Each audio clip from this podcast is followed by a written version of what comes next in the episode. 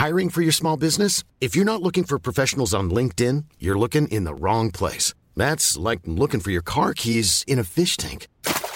LinkedIn helps you hire professionals you can't find anywhere else, even those who aren't actively searching for a new job but might be open to the perfect role. In a given month, over 70% of LinkedIn users don't even visit other leading job sites. So start looking in the right place. With LinkedIn, you can hire professionals like a professional. Post your free job on linkedin.com slash people today. HCL se comparte, se ve y ahora también se escucha. Inicia las noticias de la tarde con Jesús Martín Mendoza en Heraldo Radio.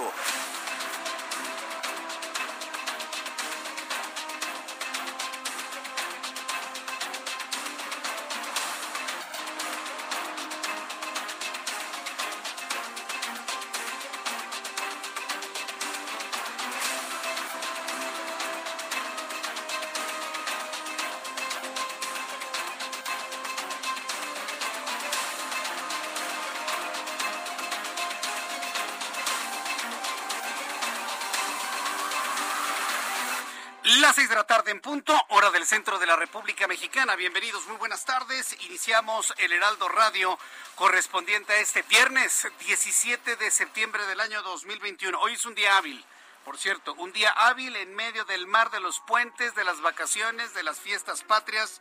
Sea usted bienvenido a nuestro programa de noticias. Vaya aguacero que está cayendo en la capital de la República. Vaya aguacero con granizo, sobre todo en la parte oriente del Valle de México. Para quienes estén de calzada de Tlalpan hacia el oriente, vaya forma de llover y qué cantidad de granizo ha caído en los últimos minutos. Fuerte lluvia que pues ha de alguna manera, de alguna manera interrumpido pues muchos planes muchas llegadas, todo lo que usted estaba pensando hacer el día de hoy. No se desespere, simple y sencillamente, pues entender que son las cuestiones, las condiciones de la lluvia. Yo le deseo que llegue con bien a su lugar de destino. Se trata de tomarlo con calma en la Ciudad de México y sobre todo en un viernes. Vaya aguacero que ha complicado las cosas. Súbale el volumen a su radio. Yo soy Jesús Martín Mendoza y le tengo un resumen con las noticias más importantes aquí en el Heraldo Radio. En primer lugar, le informo que a una semana de los hechos ocurridos en el Cerro del Chiquihuite, ubicado en Tlalnepantla, Estado de México, esta tarde autoridades instalaron el Centro de Atención a Personas Afectadas por el Deslave con el fin de realizar un censo y recopilar información de los residentes de la zona de riesgo para determinar las acciones de apoyo que se implementarán de acuerdo con las condiciones específicas de cada uno de ellos. También le informo que el embajador de los Estados Unidos en México, Ken Salazar, aseguró que su país continuará el trabajo para hacer de Cuba un país democrático.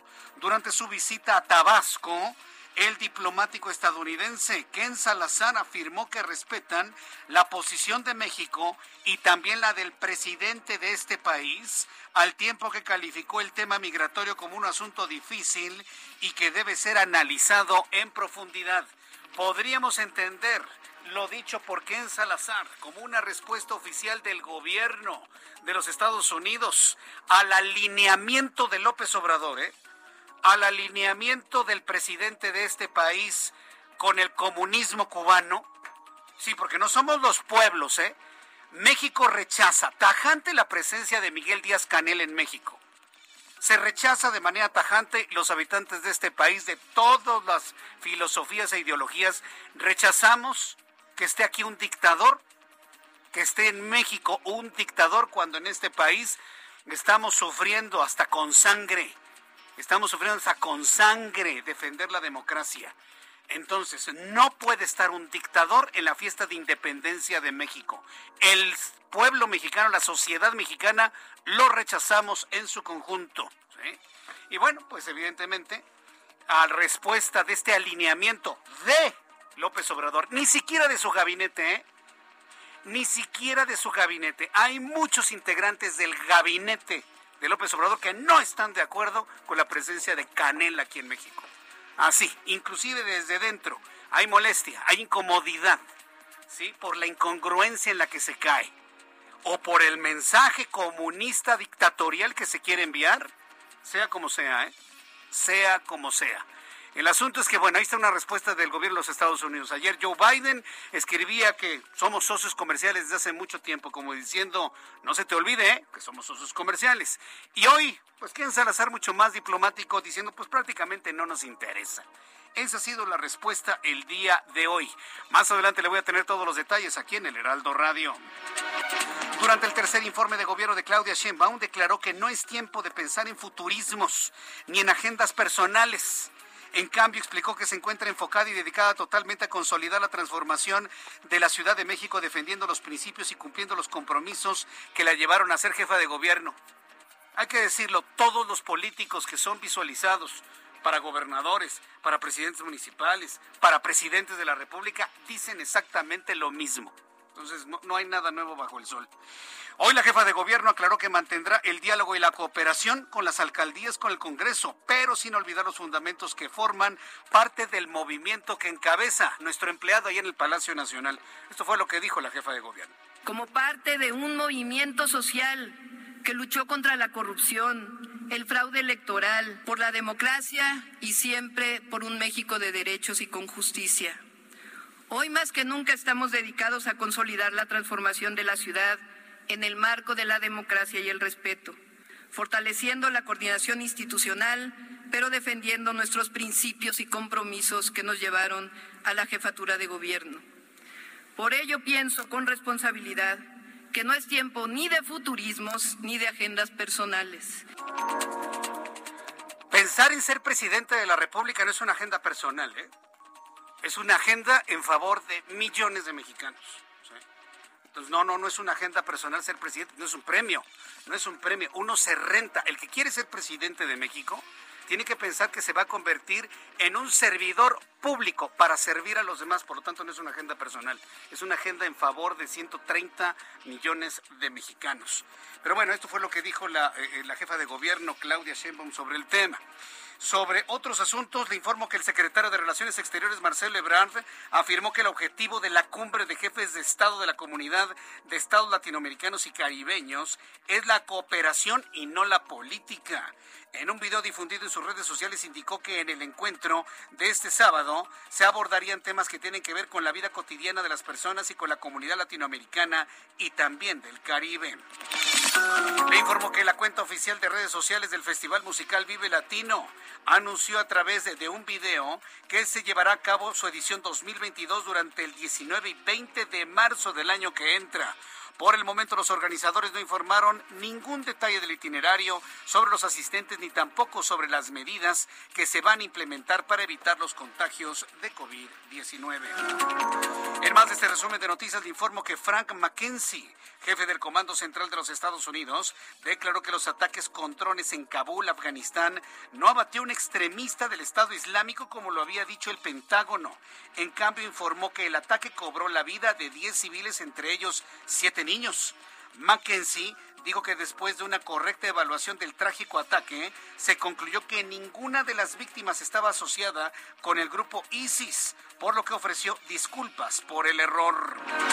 También informó que un grupo de expertos pertenecientes a la Administración de Alimentos y Medicamentos de los Estados Unidos, la FDA, negó que una tercera aplicación de la vacuna sea necesaria para las personas mayores de 16 años. Por ello rechazó la solicitud de la farmacéutica para una tercera dosis en la población en general. La FDA también avaló aplicar una dosis de refuerzo de la vacuna contra COVID-19 de Pfizer BioNTech únicamente a las personas de 65 años en adelante y aquellos que sean una población de riesgo al sufrir alguna comorbilidad. Ya son las seis de la tarde con ocho minutos hora del centro de la República Mexicana. Le voy a tener todos los detalles de la información importante del día de hoy. Vamos con nuestros compañeros corresponsales en la República Mexicana. Y empiezo con Mayeli Mariscal desde Guadalajara, Jalisco. Adelante Mayeli, gusto en saludarte. Hola, ¿qué tal? Muy buenas tardes. Buenas tardes también a todo el auditorio. En el diario oficial de la Federación se publicó ya la declaratoria de desastre natural para 20 municipios de Jalisco y justo eh, debido al paso del huracán Nora que provocó lluvia severa, inundación fluvial y vientos fuertes el 28 y 29 de agosto de este año en estos municipios, algunos de los que la reciben son Puerto Vallarta, Cabo Corrientes, Tomatlán, La Huerta, Cihuatlán, Talpa de Allende, que sin duda estos fueron los que sufrieron mayores afectaciones. Hasta ahora, de manera preliminar, lo que ha sumado el gobierno del estado eh, son más de 600 millones de pesos en tres rubros, lo que tiene que ver con infraestructura carretera, algunos eh, viviendas, infraestructura también de puentes, así como también menaje y afectaciones a comercios. Eh, todavía está por definirse cuánto será el apoyo que recibirán por parte del gobierno federal para atender estos pormenores. Por lo pronto, la declaratoria ya está publicada en el diario oficial de la Federación. Esa es la información. Muchas gracias por esta información, Mayeli Mariscal.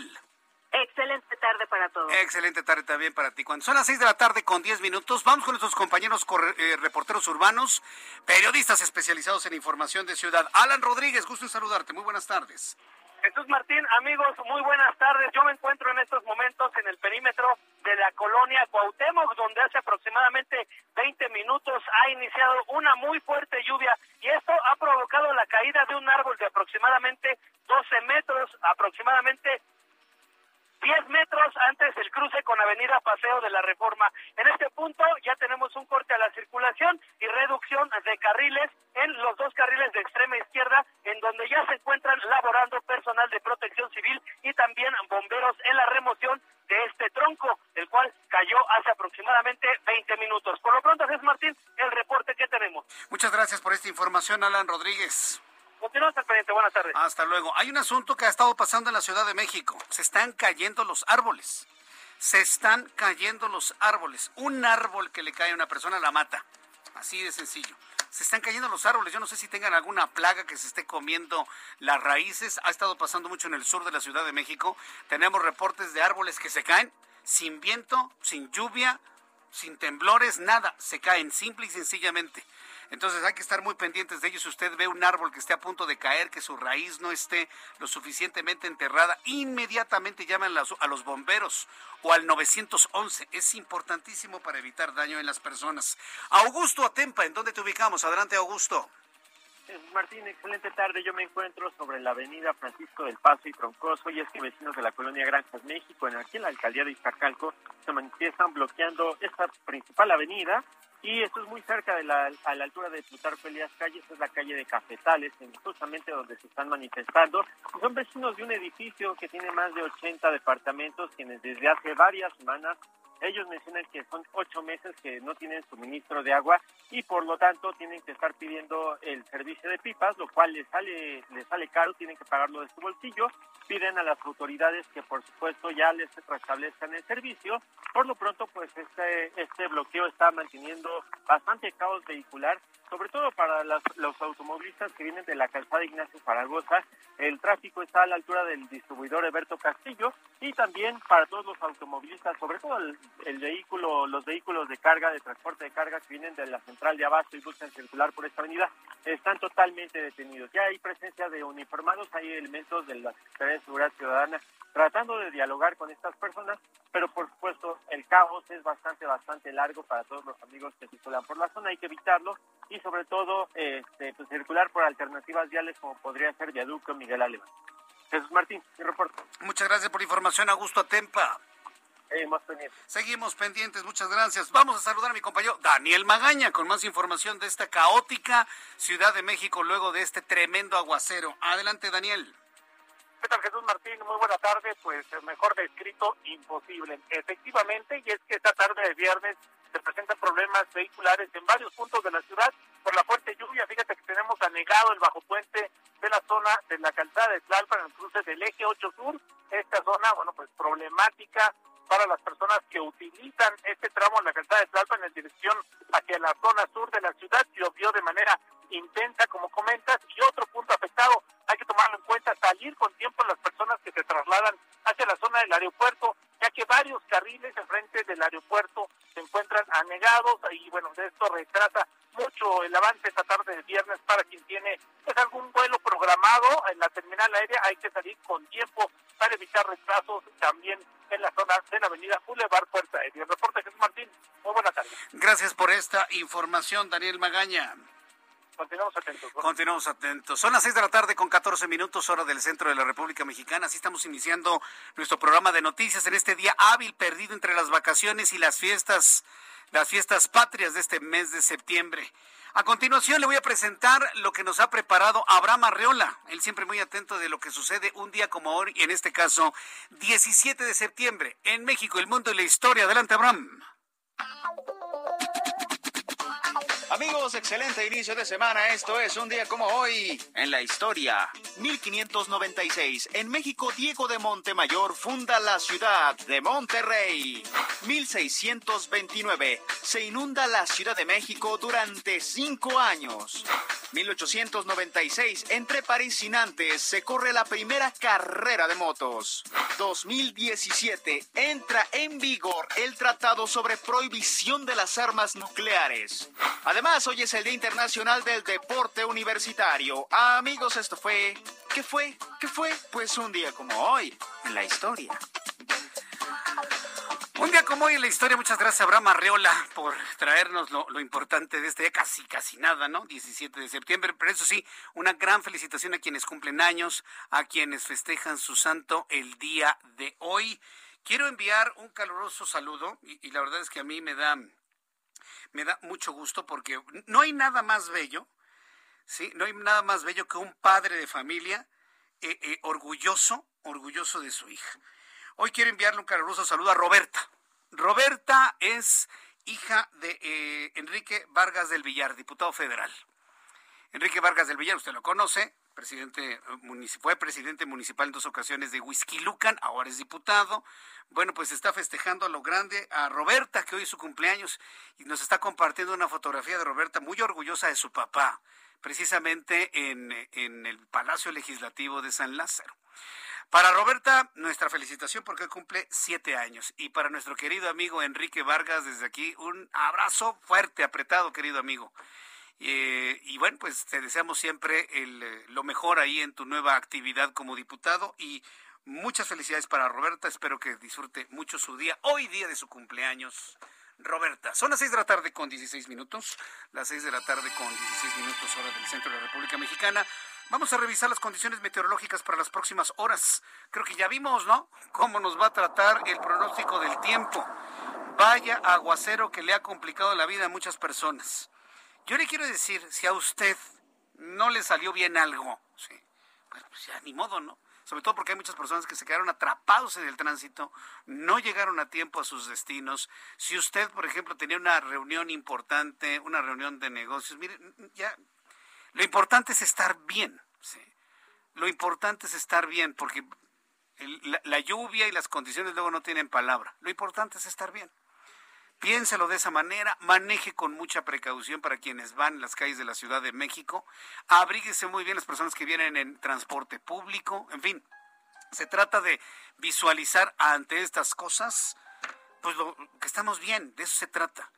Y ante el viento tan intenso que hay, por cierto, en este momento, porque ahorita le voy a decir qué fenómeno se está abatiendo sobre el centro del país, eh, ante el intenso viento sí es muy, muy importante hablar a protección civil, hablar al 911. Me dicen algunas personas que los bomberos dicen hasta que se caiga el árbol, vamos. No, no, usted hable. Oiga, antes de que mate a alguien este árbol, vengan a cortarlo. Y sí van los bomberos. No me diga que no. Tenemos en este momento en el centro del país dos sistemas de ondas tropicales que están afectando, vaya, desde el estado de Jalisco hasta Veracruz, cruzando por todo el centro. Como le estoy mostrando en las imágenes de, de nuestra transmisión en YouTube, aquí podemos observar precisamente esta nubosidad que se encuentra evidentemente como estacionaria en el centro de la República Mexicana.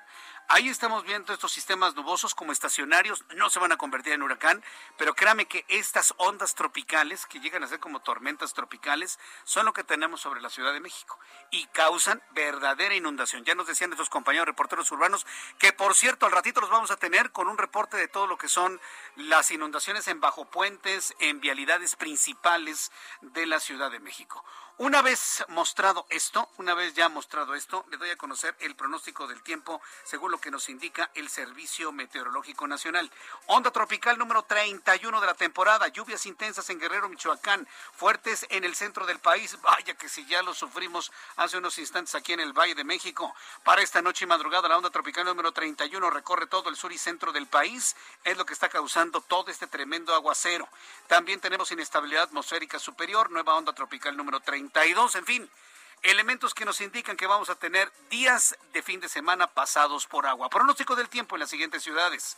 Amigos que nos escuchan en Monterrey, Nuevo León, gusto en saludarlos a esta hora de la tarde. Despejado en Monterrey, 33 grados en este momento, mínima 22, máxima 33 para el día de mañana. En Guadalajara, Jalisco, amigos en Guadalajara, 24 en este momento, mínima 17, máxima 25. Llueve en la capital de la República, 14 grados, además hace frío. Además está haciendo frío. Con tormenta eléctrica, me indica el Servicio Meteorológico Nacional nacional, mínima 14, máxima 22 para mañana sábado. ¿Qué tal Tijuana? Allá son las 4 de la tarde con 20 minutos, 16 la mínima, máxima 24, en este momento 23, totalmente despejado. Y Cuernavaca, para quienes van a Cuernavaca, temperatura 23 grados, mínima 17, máxima 24 en la ciudad de la eterna primavera.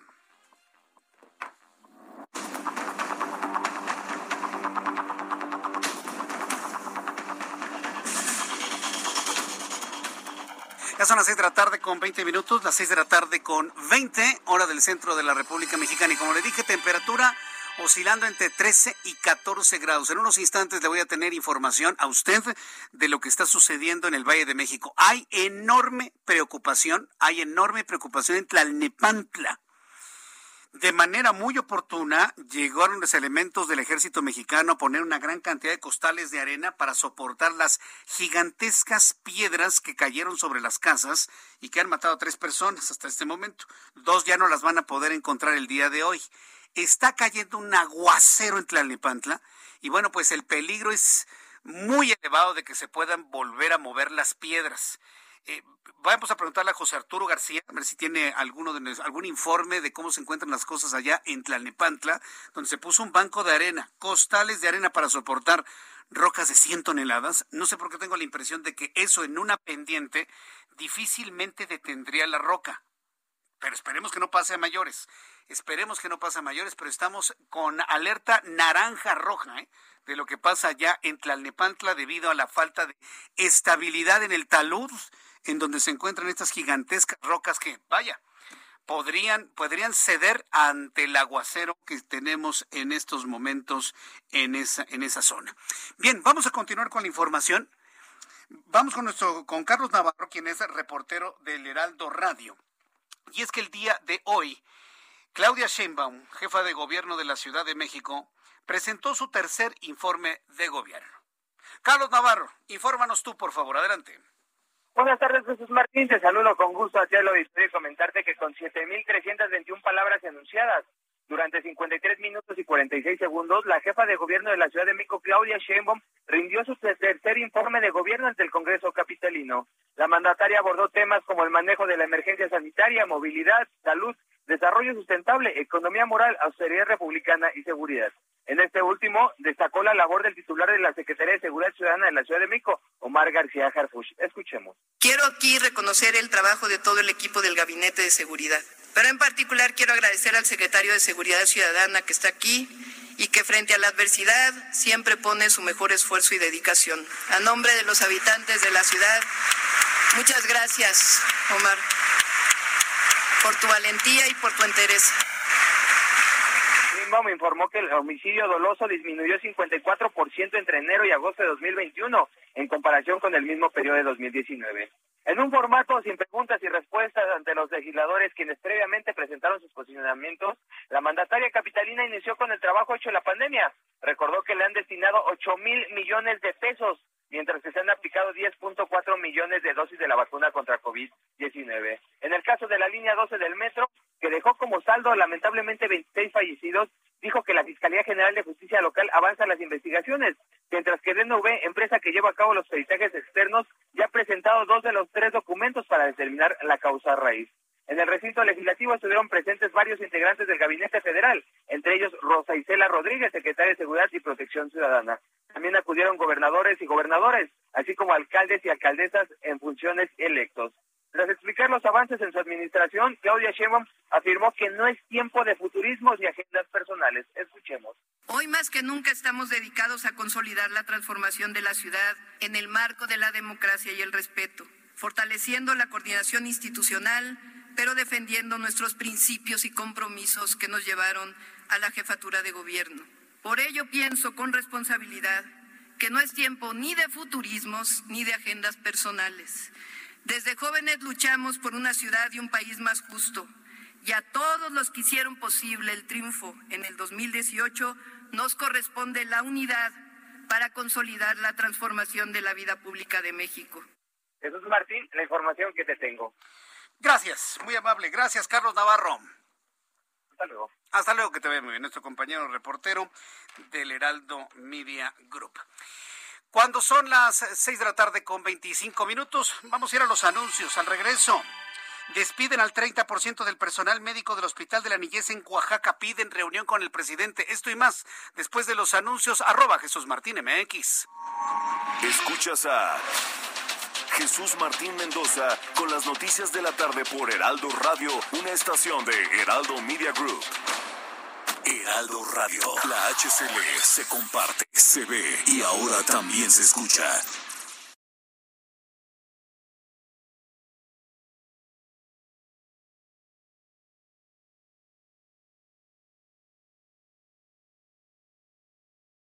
Heraldo Radio.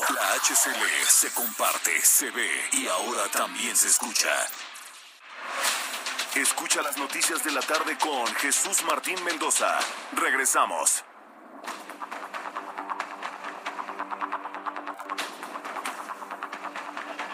Son las 6 de la tarde con 30 minutos hora del centro de la República Mexicana.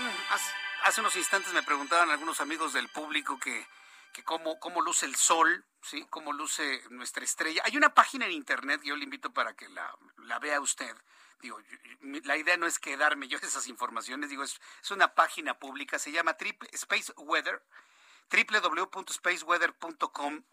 Ahí usted puede ver el clima solar, cómo se comporta el sol. Y ya el sol había empezado a presentar algunas manchas solares, sí, que nos habla de un incremento en la actividad solar. Sin embargo, otra vez se ha sumido el sol, por lo menos en la cara que nos da hacia el planeta Tierra, en un momento de que no hay manchas solares, de una baja en cuanto a la actividad del sol. Pero además, Space Weather, que pertenece a la NASA, está informando que en este momento está incidiendo en la atmósfera de la Tierra una tormenta geomagnética clase G1. La Tierra atraviesa la estela de una, eh, de una tormenta geomagnética que ha golpeado la atmósfera de la Tierra. Los observadores del cielo en latitudes altas deben estar alertas por el incremento en la presencia de auroras solares como resultado de esta tormenta geomagnética que hace unas horas habría incidido ya en la, en la atmósfera de la Tierra. Estemos muy atentos de las informaciones que dé a conocer la NASA. Vamos a entrar en comunicación con Karina García, nuestra corresponsal en Oaxaca. Padres de niños con cáncer en Oaxaca exigen garantizar quimioterapias y recontratar a especialistas despedidos. Es un caso desastroso la salud en este país. Karina García, danos todos los detalles. Adelante. Así es, Jesús Martín, y es que los padres y madres de familia aseguraron que están viviendo una pesadilla porque eh, por el despido de personal de salud, así como la falta de medicamentos contra el cáncer en el Hospital de la Niñez Oaxaqueña, doctor Guillermo Zárate Mijangos. Y es que desde el miércoles pasado, cerca de un ciento de empleados del nosocomio firmaron sus despidos por en la exigencia de los servicios de salud de Oaxaca.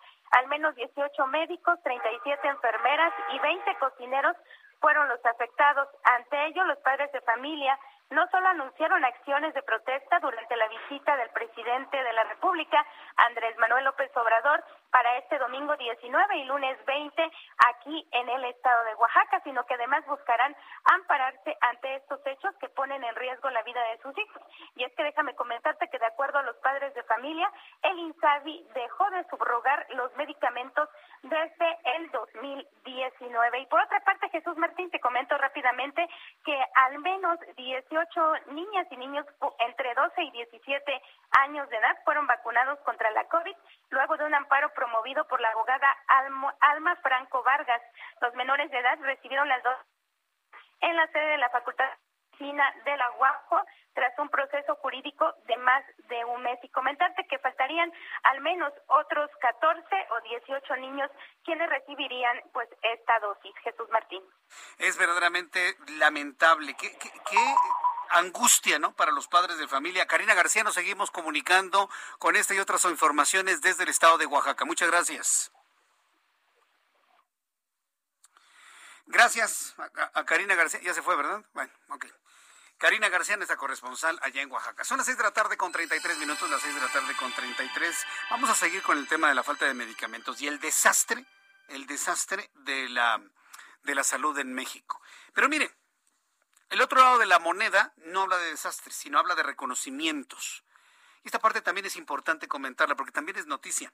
Seguramente recordará que le informé en los, eh, en los últimos días que la revista Time, en su edición de las 100 personas más influyentes de cada año, en este caso del año 2021, incluyó a Olimpia Coral Melo, mexicana. Ella, por, sus, eh, por su caso particular, ya como activista de nuestro país, impulsó la ley que lleva su mismo nombre y sanciona lo que se conoce ahora como violencia digital, la publicación de material íntimo sin el consentimiento de la persona.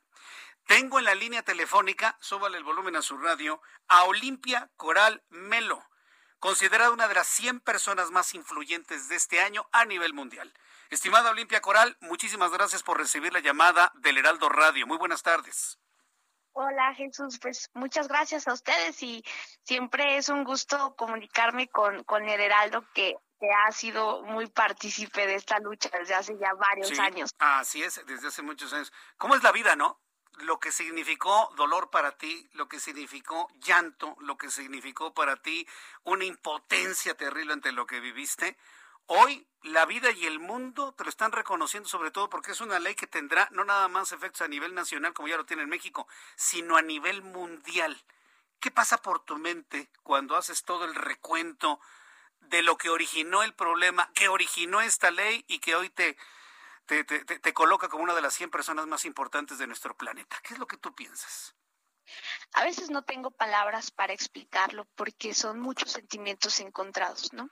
Por un lado es como la el amor, ¿no? De, saber que, que no lo hice sola, que me acompañé con muchas compañeras, con compañeras de territorio, con compañeras feministas, por mi mamá, por mi familia, por sentirme muy honrada de haber tenido el privilegio de tener una familia que me ayudara, que me apoyara, que no es lo mismo que tienen otras mujeres. Y por el otro lado, me siento como con, con mucho como con mucho orgullo de poder llevar este estandarte a todo el mundo, porque cuando me pongo a pensar en regresar el tiempo, que pensar que, que, no nos recibían en los congresos, que, uy, para tener alguna entrevista donde me dejaran hablar de sexualidad online, era casi, casi la censura. Eh, cuando yo les decía que había sido víctima de un video sexual, era mucho asombro, mucho morbo. Me acuerdo que las primeras entrevistas que yo, que yo daba siempre me preguntaban sobre el video sexual, ¿no? Sobre el, el morbo de, de saber de, de, de mi cuerpo desnudo más allá de la lucha.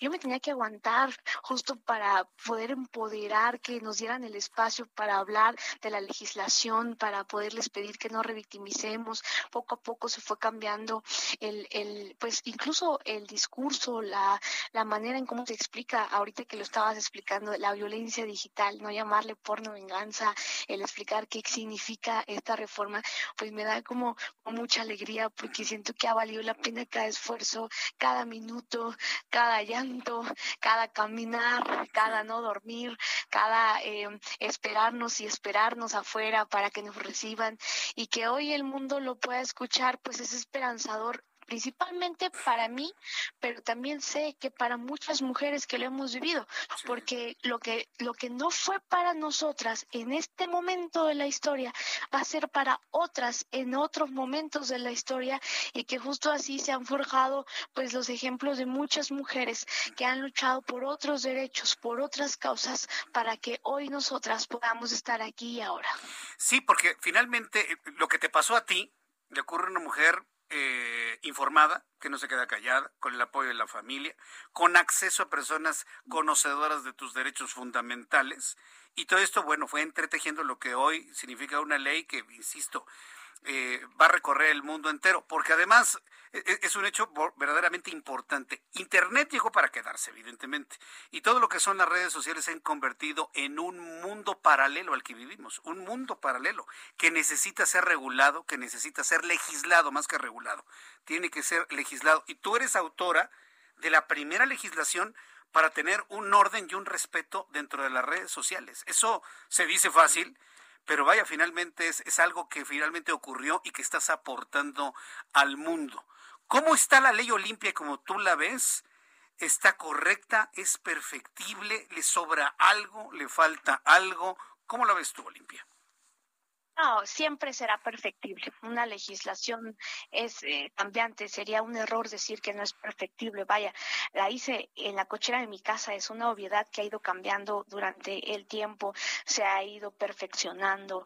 Todavía hay que observarla. De hecho, yo y mis compañeras, Sandra Muñoz, la ingeniera Marce, eh, otras, las abogadas del frente, mis compañeras psicólogas, estamos realizando un observatorio sobre todo de cómo se ha implementado esta reforma. Empezamos con la Ciudad de México porque aquí nos abrieron la puerta desde la Secretaría de las Mujeres y la Fiscalía, pero ojalá esto se pueda replicar en todo el Estado y vamos a darnos otras observaciones para que en cuanto se instale ya eh, la oportunidad para cambiar legislativamente lo que tengan que cambiar, que se cambie, pero además para, para dar a conocer que aquellos instrumentos legislativos no son la panacea. Sería un error decir que con es una varita mágica. Claro que yo lo reconozco siempre porque no es un trabajo que he hecho sola, insisto, y que es de, es de reconocernos a todas, porque pues no, no a lo mejor no, necesitamos el, sueldo tote de repente que se gana en los, en los partidos, en las eh, en, los lugares de privilegio de toma de decisiones,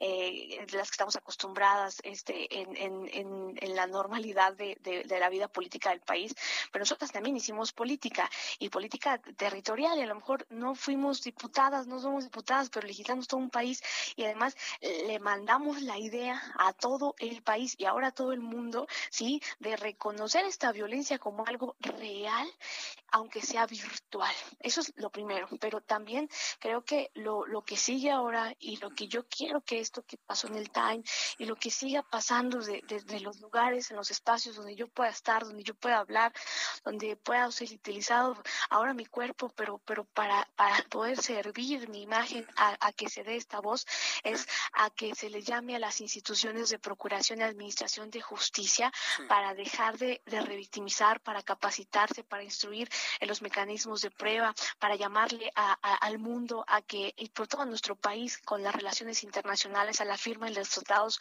que hacen falta para las investigaciones, como el Tratado de Budapest, por ejemplo, y que además también hagamos el llamado con fuerza, ya que pues tenemos esta oportunidad de ser escuchadas mundialmente. Yo, yo espero con mucha esperanza, de verdad. Dos sueños más. A mí me gustaría decretar que algún día me escuchara Mark Zuckerberg, que algún día me escucharan los dueños de Internet, los que fabrican los algoritmos y decirles, señores, porque son señores. Señores, su algoritmo es muy machista.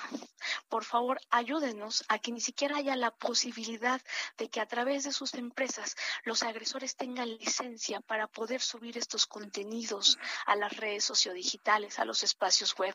Si ustedes hicieran conciencia de que nuestros cuerpos no son objetos sexuales, sino sujetas de derechos, los cuerpos de las niñas, yo les aseguro que el mundo va a cambiar más todavía de lo que hemos empezado a cambiar las mujeres. Eso que estás mencionando, me parece que sería un... Te iba a preguntar que qué sigue, y, yo creo que me lo acabas de decir. El, el, que sigue es precisamente ir a los creadores, a los dueños, porque en realidad tienen dueños de todos estos mundos virtuales que son las redes sociales, para que efectivamente se haga también algo en consecuencia. El, material el, el, material pornográfico o el material de cuerpos desnudos de hombres y mujeres, porque también los hombres eh, eh, en menor medida, pero también sufren de ese, de ese abuso, que está prácticamente en todas las redes sociales. Ahora, eh, lo que yo quería preguntarte ante esto, la ley Olimpia, que está inspirada con tu nombre, esta ley que, que sanciona a quien publique material íntimo sin el consentimiento de las personas, eh, es una medida para poder buscar justicia, para poder castigar un abuso. Pero desde tu punto de vista, ¿qué podemos hacer para prevenirlo? Porque, bueno, también significa que una ley debe ser disuasiva para fomentar la prevención. Tú ya nos comentabas del papel que tendrían que hacer las redes sociales. Pero hay inclusive personas en las redes sociales que a mí me han comentado, y si los hombres y las mujeres nos dejamos de tomar fotos desnudos y las subimos a las redes sociales, por más que amemos a nuestras parejas, pues se podría evitar mucho de esto. ¿En dónde estaría desde tu punto de vista la prevención a este tipo de abusos, Olimpia? Por, un lado, por un lado, eh, podría ser que sí, pero también es un poco violatorio de derechos y de libertades cuando, a ver, todo lo estamos haciendo a través de la digitalidad, el trabajo, los estudios, eh, la comunicación con los amigos, eh, las relaciones sociales y por supuesto que también las relaciones sexuales, nos guste o no. Eh, con todo el respeto que me merece tu público, se enoje en nuestra religión o no, nos parezca moralmente bien o no, se está haciendo. Y desgraciadamente el sexting, que es el intercambio de contenido erótico o sexual, que es un acrónimo entre sex, sexo y texting, texteo, que es justo este intercambio de fotografías sexuales a través de la digitalidad, es algo que aunque que digamos no lo hagan, sobre todo las y los jóvenes lo están haciendo, pero lo están haciendo sin consecuencia de saber de prevención de ciberseguridad. Por ejemplo, se hace a través de Facebook, de Twitter, de Instagram, no de Wicker, no de Confident, no de Telegram, no de activar las nuevas configuraciones de WhatsApp en donde se destruyen los mensajes. Hace falta educación digital, hace falta romper la brecha digital de género también para las personas más adultas. Hoy todos los trámites, incluso el gobierno, se están haciendo a través de la digitalidad, pero no estamos dando herramientas para que las mujeres, los hombres de mayor edad puedan dominar las tecnologías. Creo que sí, lo que dices, pero tampoco es, es evitarlo, porque entonces es como si le dijeras a alguien, oye, pues es que no salgas a la calle porque pues, en la calle este, roban, asaltan, pues mejor no salga, sería violar su libertad de tránsito. Lo mismo aquí, sería violatorio de algunos derechos, incluso eh, sexuales, el hecho de no decirles, porque es como cuando teníamos sexo, ¿no? La mayoría de las personas iniciamos una vida sexual a los 17, aunque seamos menores de edad, a los 18, a los 16, alguien todavía más chico, por más eh, lugares a los que fuimos, por más que nos dijeron que no, pues nos ganó la curiosidad y lo hicimos eh, ¿de qué forma lo hicimos? Sin información, con muchos estigmas, con mucho tabú. Los hombres, hay datos específicos internacionales que aprenden a tener sexo a través de los, la cultura porno, de cosificación del cuerpo de las mujeres. Y las mujeres damos un consentimiento manipulado, ¿sí? La, de, esta concepción de, tener eh, sexualidad, ¿no? Entonces creo que la cultura porno es justo lo que hay que atacar, una cultura porno arraigada en el machismo. Si abrimos una página porno, Jesús, ahorita la que la gente conoce con página porno, vamos a encontrar que lo primero que se ve son los cuerpos cosificados de mujeres, las oraciones despectivas hacia nuestros cuerpos. Así es como se instruye la educación sexual. O peor aún, cuando no queremos llamarle vagina y vulva a la vagina y vulva, o queremos, no le podemos decir pene al pene, porque cállate Jesús, ¿por qué invitaste a esta mujer a decir esto en cadena nacional? Que no se hable de eso.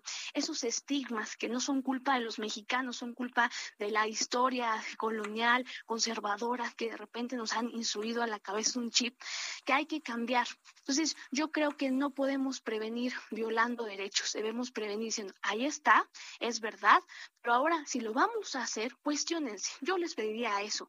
Cuestionémonos el sexting porque no hay sexting seguro en una internet patriarcal. Tiene razón, sí, efectivamente. Ya, ya estamos hablando de, de, un fenómeno, el sexting, y ya estamos hablando incluso hasta de una industria. Estamos hablando de una industria. Vaya, hay una página Only, ¿cómo se llama? OnlyFans, en donde, bueno, pues se intercambia ese tipo de material bajo un pago también. Entonces, el fenómeno de la sexualidad en las redes sociales, tienes toda la razón, está tan penetrado, está tan ya tan tatuado, permíteme el término, que sería imposible hacer una prevención en ese sentido. Las prevenciones, porque sí es importante también prevenir, sería desde el punto de vista de tecnología digital. Ah, estoy recordando que creo que WhatsApp en su, en su última aplicación ya tiene la posibilidad del borrado de las fotografías eh, después de un tiempo determinado. ¿Sería ese el camino desde tu punto de vista, Olimpia? Sin embargo, hay que recordar que alguien puede sacar una captura o grabarlo desde otro teléfono. Yo creo que una de las principales cosas sería pues la educación sexual integral desde una perspectiva de derechos y libertades. O sea, ¿a qué me refiero?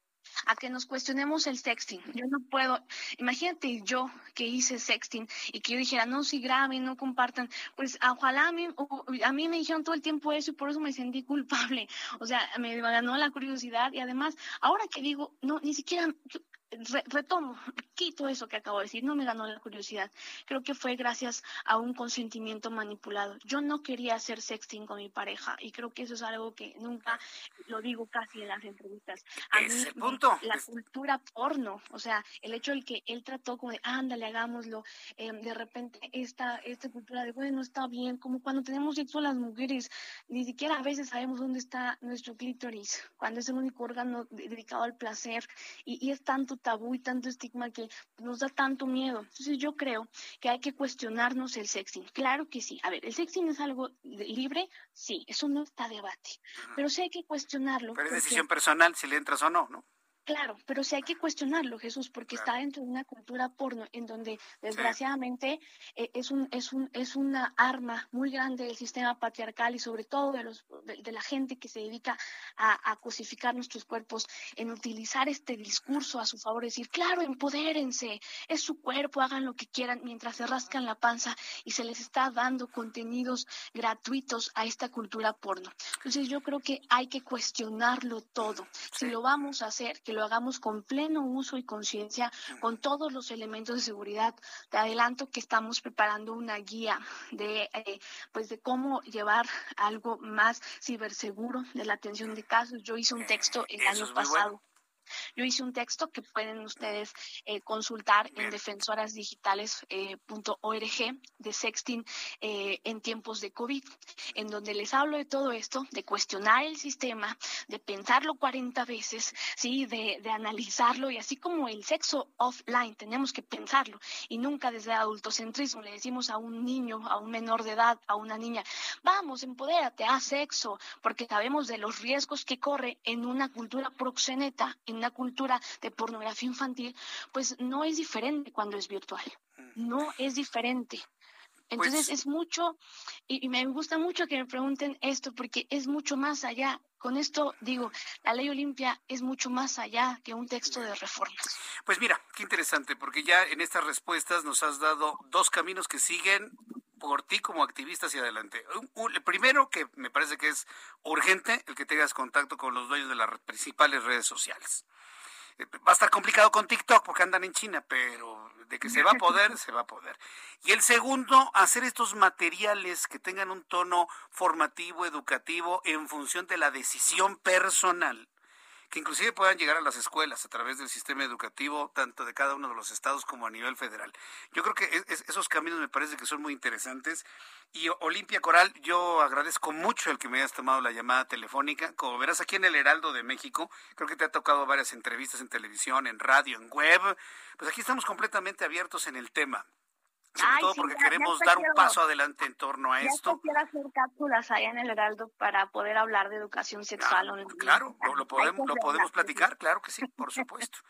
Te envío un fuerte abrazo, Olimpia. Ha sido un enorme gusto saludarte y conocerte a través de la línea telefónica y estamos en contacto para la siguiente. Cuídate mucho y gracias, Olimpia. Felicidades eh, por esa designación de la, de la revista Time. Hasta luego. Muchas Hasta pronto. Adiós. Es Olimpia Coral Melo, activista mexicana que impulsó la ley Olimpia. ya le platicaba, ¿eh? Ya, ya en la concepción de la ley como tal, ya como una ley, también protege a los hombres, ¿eh? También, también, también, también. También, también sucede, también llega a ocurrir que hay mujeres que para presionar y obligar a un hombre, pues, le publican sus fotografías que le enviaron, pues también. Lo hay en menor medida, pero sucede, sí, claro. Claro que ocurre. A nivel de, de, hecho consumado o inclusive hasta de amenaza. Pues también ocurre, también sucede. Es todo un lío. ¿eh? Pero esto que dice Coral tiene toda la razón. Yo le hablaba de la prevención de no tomarse fotos. Pero hoy el sexting es una realidad en todos lados. Entonces, como es algo real, entonces la prevención está en función de, chicas, decidanlo ustedes, ¿eh? y la decisión está en función de esa libertad de la que nos hablaba Olimpia Coral. Y chavos también, decidanlo ustedes. Y aguas con aquel que de una manera perversa quiere incidir en que alguien, hombre o mujer, quien sea, ¿eh? Sí, porque hoy ya no estamos hablando nada más de mujeres, también de hombres, ¿eh? Los inciten a que se tomen fotografías, las publiquen para luego tenerlas y demás. Yo todavía diciéndole, ¿no? Del sistema que borra fotos, pero pues basta con un pantallazo, pues ¿de qué sirve? Yo estoy inocente, ¿no? No, pues así ya, ya no hay problema, ¿no? ¿Cuál? Precisamente el advenimiento de la tecnología a través de Internet nos pone a todos tan vulnerables en todo, ¿eh? No estoy hablando nada más en las cuestiones de la sexualidad, sino en los sistemas bancarios.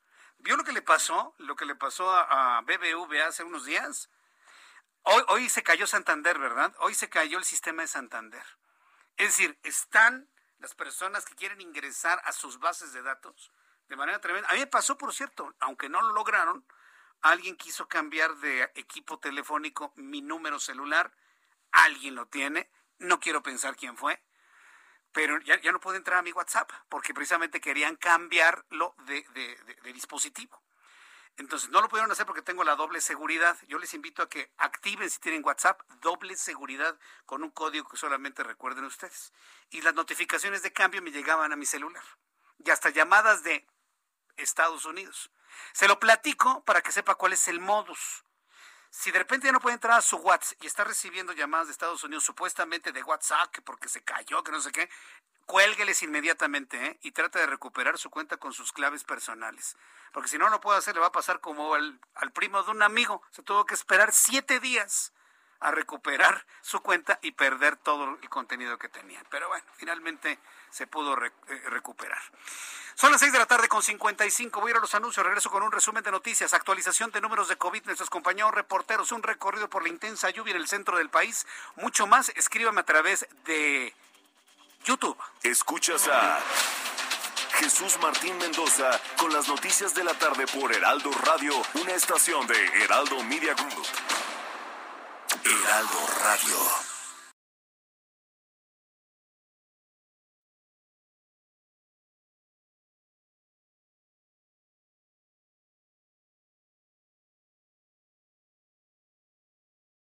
Heraldo Radio 98.5 FM, una estación de Heraldo Media Group, transmitiendo desde Avenida Insurgente Sur 1271, Torre Carrachi, con 100.000 watts de potencia radiada.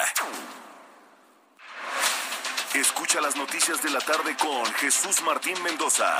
Regresamos.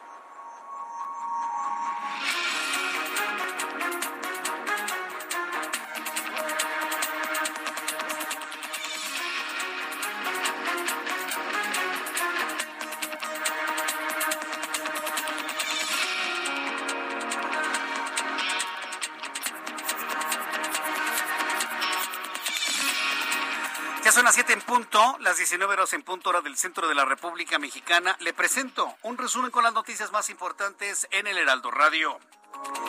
El Servicio Meteorológico Nacional informa que las intensas lluvias que se presentan en el centro del país son provocadas por el tránsito de la onda tropical número 31.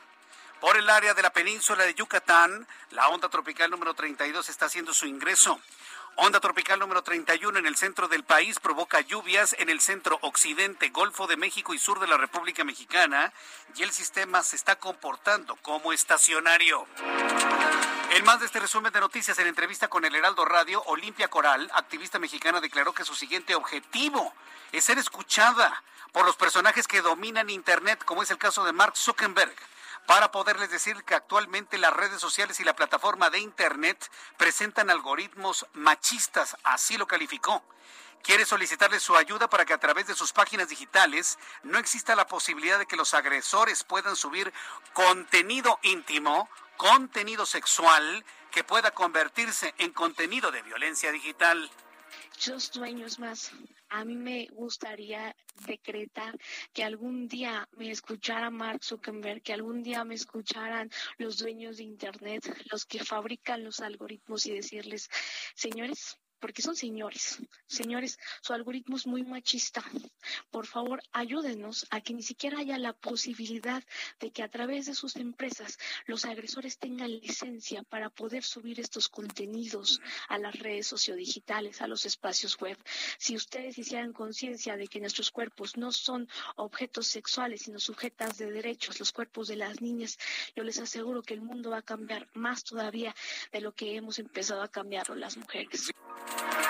Es la voz de Olimpia, en exclusiva aquí en el Heraldo Radio. Además, le informo en este resumen de noticias que México suma 192 nuevas muertes por COVID-19 y 3.754 casos, con lo que se acumula un total de 3.552.983 contagios, 270.538 decesos de acuerdo con el informe de la Secretaría de Salud. Ahora tres cuartas partes del país alcanzan el color amarillo, equivalente a riesgo medio de contagio, y solo quedan cuatro en estado naranja. Quiero decirle que el Estado de México también cambia color amarillo a partir del próximo lunes, con lo que Ciudad de México y Estado de México quedan homologados en color amarillo para las actividades de reactivación económica. El éxodo de migrantes es un verdadero éxodo. ¿Sabe cuántos migrantes han entrado a México con destino a los Estados Unidos? 117 mil, con todo y las palizas que migración le está poniendo a los, a los eh, haitianos, salvadoreños, guatemaltecos, aún con esas palizas, se han metido a México 117 mil migrantes. Dato de investigación del Heraldo de México de mi compañero Antonio Anistro, que nos presentó esta información hoy en el Heraldo Televisión. El éxito de migrantes extranjeros, principalmente haitianos, es un problema de seguridad nacional por el tema de salud ante el riesgo de más contagios de coronavirus, por lo que el gobernador de Tamaulipas, Francisco Javier García Cabeza de Vaca, exigió a las autoridades del Instituto Nacional de Migración y Guardia Nacional a regular las caravanas que aún están transitando por todo el territorio nacional y están llegando a la frontera con los Estados Unidos. El gobierno de Baja California abrirá el primer santuario de migrantes de toda la República Mexicana gracias a la recuperación de un inmueble con un valor de 50 millones de pesos. El santuario migrante será un espacio para 33 familias en la cual van a poder estar un tiempo determinado en el que se determina su situación migratoria y de ahí ellos puedan proceder ya sea a recibir un seguimiento por parte del Instituto Nacional de Migración o decidan hacer vida en Baja California. Le informo en este resumen de noticias que el Instituto Nacional de Antropología e Historia anunció que la zona arqueológica de Chichen Itza permanecerá cerrada el 22 de septiembre cuando ocurra el equinoccio de otoño, ya que la intención es evitar aglomeraciones y contagios de COVID-19. El sitio reabrirá al día siguiente en horario de 8 de la mañana a 4 de la tarde. Hay que decir que actualmente solo se permite el aforo de 3.000 personas de manera simultánea en dicha ciudad maya, precisamente para evitar contagios de COVID-19. No vaya a las pirámides. ¿Cómo para qué? Bueno, vaya para divertirse con la familia, conocer, culturizarse, entrar al museo. Pero eso de subirse a la pirámide para recibir energía, eso no existe, señores. Ya le platicaré. ¿Verdaderamente quiere usted energía piramidal? Pues métase adentro de la pirámide. Porque no corre ni por las aristas, ni por los lados, y mucho menos en las puntas hasta arriba de las pirámides. Luego me ha tocado ver gente no así vestida de blanco, ¿no? Así que, que se pone en, posiciones de la India, estando en Maya. O sea, aparte ni siquiera se entiende eso, ¿no? Como que así como que se van a elevar, ¿no? Y abriendo los chakras, sí, son siete chakras. Pues poniendo el chakra coxígeo en la punta de la pirámide a ver si se elevan. No, señores, no seamos tan ingenuos. Así no funciona la energía piramidal. No la dudo, pero de existir, existe al interior de la pirámide. Que yo sepa, no se puede meter usted al interior de las pirámides ni ahora ni en el futuro. Pero bueno, lo platicaremos más adelante eso. Le digo esto para que sí vaya, pero con el ánimo de divertirse, con el ánimo de conocer, con el ánimo de convivir con la familia, con ese ánimo. El otro realmente no tiene sentido. El fiscal general de Morelos, Uriel Carmona Cándara, en comparecencia ante el Pleno del Congreso Estatal, anunció que el exdiputado local Marco Zapotitla Becerra fue detenido en un proceso que se le sigue por violación contra una de sus colaboradoras. La línea 1 del cablebús informó a través de redes sociales que reanudó la operación normal en la línea, luego que se activó el protocolo para reducir la velocidad debido a la intensidad de la lluvia en la zona norte de la Ciudad de México, por lo que ahora la operación se restablece con toda normalidad y con toda velocidad. Este viernes el ministro de Relaciones Exteriores de Francia, Jean-Yves Le Drian, llamó a consultas a sus embajadores en Estados Unidos y Australia por la excepcional gravedad del anuncio de la Asociación Estratégica entre Washington, Londres y Canberra que llevó a la cancelación de Australia de un importante contrato de venta de armas con Francia. El Centro para el Control y Prevención de las Enfermedades publicó un estudio donde indica que la vacuna anticovid de Moderna presenta una mayor eficacia para prevenir el COVID que la de Pfizer. Hoy hay un estudio del Centro de Control de Prevención de Enfermedades que dice que la vacuna de Moderna es mucho mejor que la de Pfizer. Ya lo sabíamos, ya lo habíamos comentado aquí en el Heraldo Radio. Y hoy, bueno, finalmente se está confirmando por parte de este Centro de Control de Prevención de Enfermedades. El CDC realizó análisis de pacientes graves con cuadros de vacunación completo. De las 3.689 personas, el 12% tenían la vacuna de Moderna, mientras que un 20% del total tenían la vacuna de Pfizer. El medio estadounidense The Wall Street Journal difundió que, de acuerdo con un documento de la red social, un ex policía contratado por Facebook detectó que el cartel Jalisco Nueva Generación reclutaba sicarios a través de esa red en Instagram. Además, informó que Facebook tardó varios meses en atender sus recomendaciones y cerrar las cuentas. Frank McKenzie, jefe del Comando Central de Estados Unidos, declaró que los ataques con drones en Kabul, Afganistán, no abatió a un extremista del Estado Islámico como lo habían dicho el Pentágono. En cambio, informó que el ataque cobró la vida de 10 civiles, entre ellos 7 niños. Después de una correcta evaluación del trágico ataque, concluyó que ninguna de las víctimas estaba asociada a ISIS, por lo que McKenzie ofreció disculpas por el error. Nada más disculpas. Se murieron siete niños, Mackenzie. Ofreció disculpas tras el error.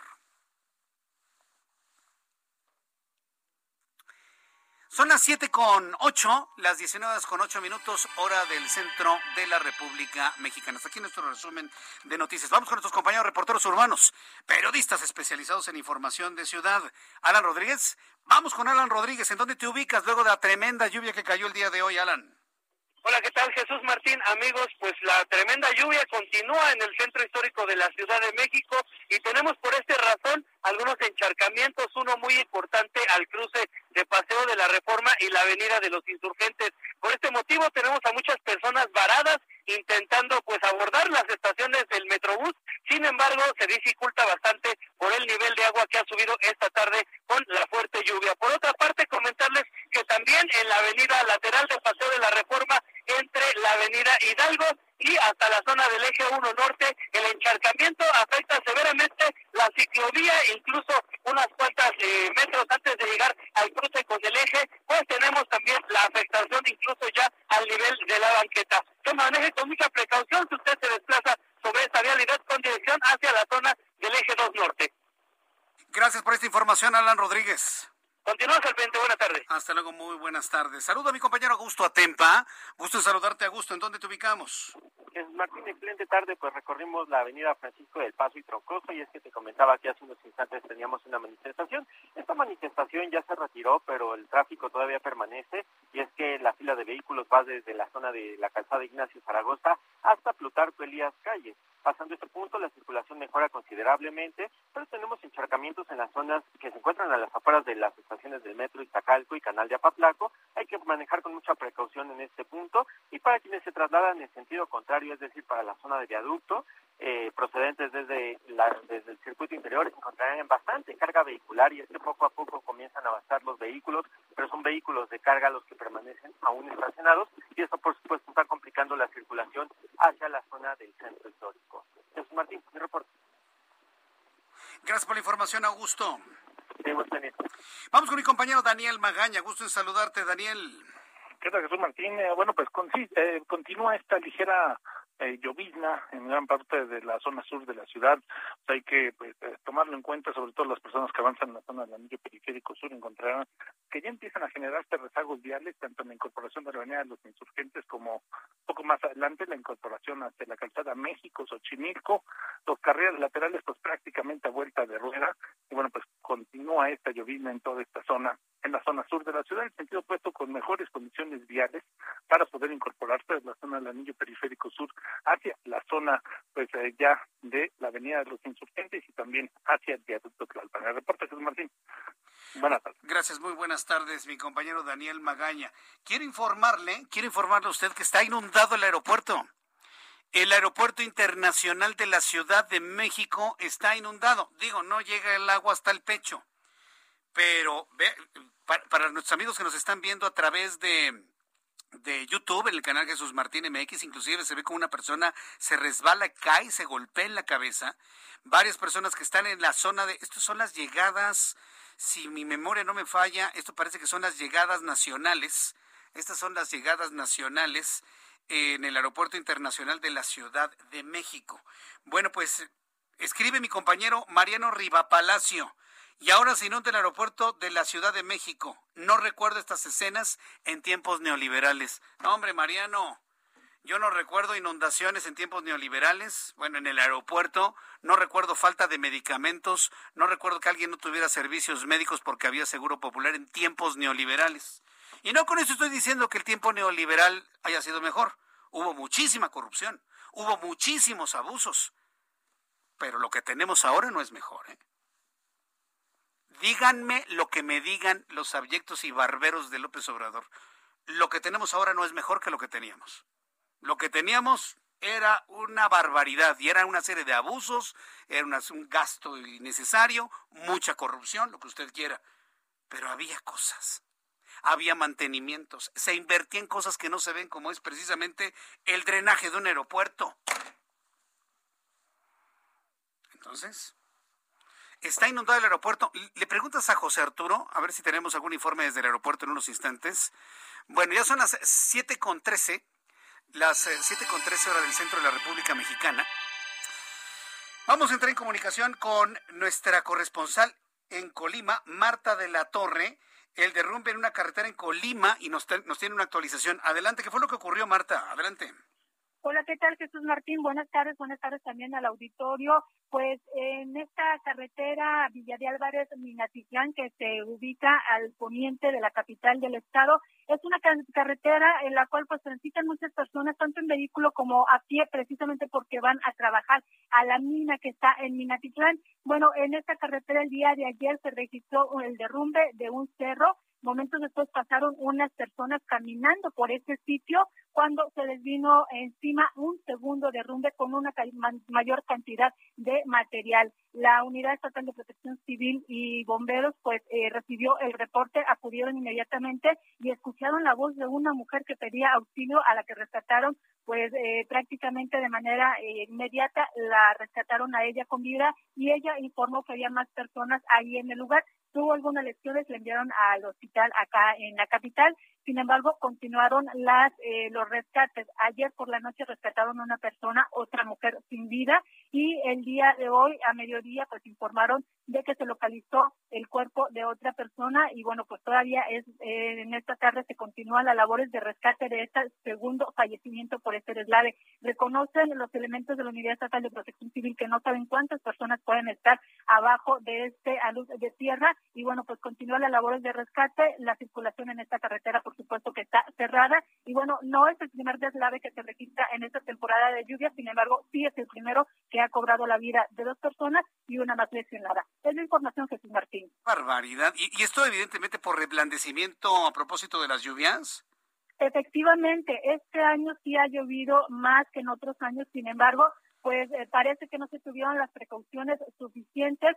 Ha habido una gran cantidad de deslaves, sobre todo en carretera, y en esta zona, sobre todo, es una zona de tierra, es una zona eh, pues que eh, se dirige hacia la tierra de Manantial, y sí ocurren muchos deslaves precisamente por las lluvias y la gran cantidad de agua que ha caído este temporal. Bien, gracias Marta de la Torre por esta información. Manténnos al tanto de todas las actualizaciones en torno a ello. Gracias. Gracias, les estaré informando. Gracias, que te vaya muy bien, Marta de la Torre. Vamos hasta el Estado de México. Vamos hasta el Estado de México con José Ríos. Instalan mesas de atención a vecinos afectados allí en el Cerro del Chiquihuite. Adelante, José, te escuchamos. ¿Qué tal, Jesús Martín? Buenas tardes. Te saludo con gusto a ti, al auditorio que nos escucha en el Heraldo Radio. Pues sí, como bien comentas, el gobierno del Estado de México y el de Pantla pues instalaron este viernes las mesas de atención y apoyo a los vecinos afectados por el desprendimiento del Chiquihuite en la colonia Lázaro Cárdenas. En dichas mesas participarán diversas dependencias locales y estatales para atender a las familias que habitan en esa área y corresponden a la siguiente etapa para atender la emergencia en ese punto de, las de las faldas del Chiquihuite. Las autoridades apuntaron que buscan compilar información de la población y de la zona de riesgo en general para determinar las acciones de apoyo que se implementarán de acuerdo con las condiciones específicas de cada uno de los habitantes. Para que estas personas puedan acceder a estos eh, apoyos, Jesús Martín, a este inicio de este apoyo, ellos deberán de presentar copias de identificación oficial, comprobante de domicilio de cualquier tipo que asegure la propiedad, como una escritura, un título de propiedad o un contrato de compraventa o de arrendamiento. Por otro lado, Jesús Martín, te informo que, pues bueno, ahorita con esta fuerte lluvia que está en el Valle de México, pues también se detuvieron las labores de búsqueda y, pues bueno, otra vez el pánico está entrando entre algunos de los habitantes de esta región debido, pues, a la fragilidad que ahorita se encuentra esta zona. Ese es el informe que te tengo, Jesús Martín. Gracias por esta información, José Ríos.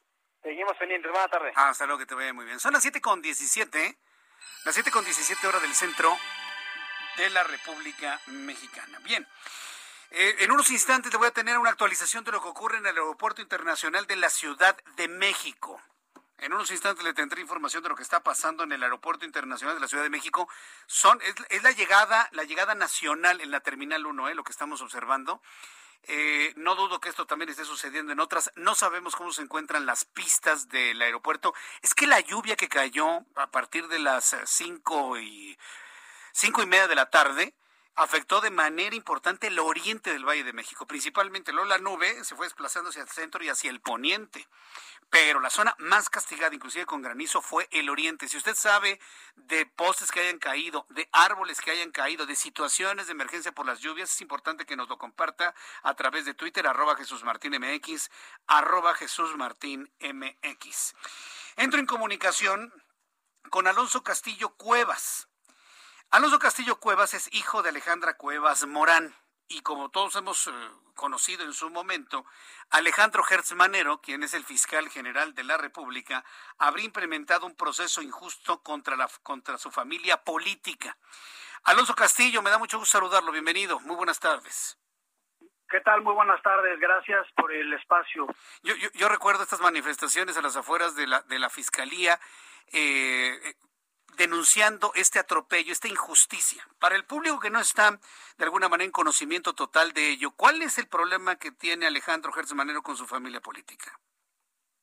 Bueno, vamos a arrancar primero que nada esta de dónde proviene esta relación con el fiscal general de la República. Mi abuela estuvo durante 52 años fue la pareja sentimental del hermano del fiscal y Jesús durante toda la vida fue una, una familia tranquila, con armonía, sin problemas, hasta que en 2015 fue cuando el fiscal general de la República inicia esta persecución después de que fabrica una serie de delitos y durante cinco años, casi seis años, él trata de fabricar este delito y las propias autoridades en dos ocasiones le dicen aquí no hay delito que perseguir. Sin embargo, llega el 2019, el fiscal general de la República asume el cargo y es ahí cuando el expediente de mi madre es eh, inexplicablemente enviado a la Fiscalía Central para la investigación de delitos federales y electorales y eh, en un dos por tres mi madre termina encarcelada, con ella encarcelada el fiscal aprovecha para exigirnos a mí y a mis hermanos que nos incriminemos con un delito